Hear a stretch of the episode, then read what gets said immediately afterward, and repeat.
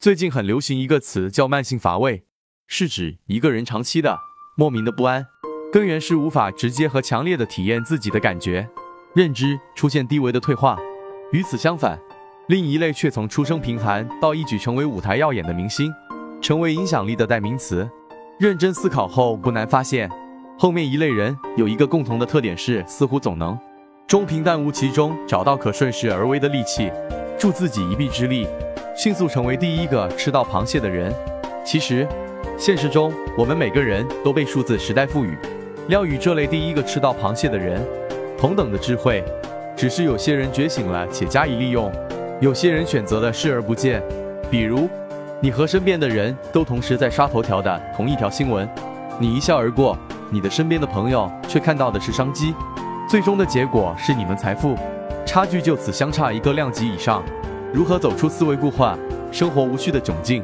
成为一个集智慧与幸福于一身的达人？这就需要生发觉醒智慧，一旦被激发，就会释放超乎想象的能量。要理解觉醒智慧，需从高维重新建立认知。每个生命的自我教育。自我唤醒的时代已经开启，一切呈现及生命局限，皆源于生命个体自己的内在认知障碍。颠覆自己的认知，方可连接内在的高维智慧，进而活出当下自在圆满的生命状态。数字化时代背景下，我们有数可依，有相可借，有利于我们加速开启高维智慧，保持更好的觉醒智慧。用一句话来形容高维智慧，它是高维的思想观，具有穿透表象世界的引领智慧。我们从出生就开始不断透过物质世界以认知去构建以自我为中心的信念系统，它能成就我们，也能阻碍我们成长，因为世界在变化，而这个信念系统就像人的性格一样难以被改变。高维智慧就是让我们破除旧有信念系统，建立更有利于我们融入世界、与新社会文明的新信念系统。因此，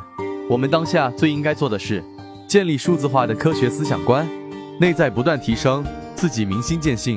提升觉醒智慧。所有觉醒智慧最终归于当下，当下的自在、喜悦、快乐，是我们生命呈现的真正意义。IP 的出现，则让每个当下的觉醒智慧可以融为一种被识别的超级符号，可以被众人记忆与认可，成为被崇拜和学习的对象。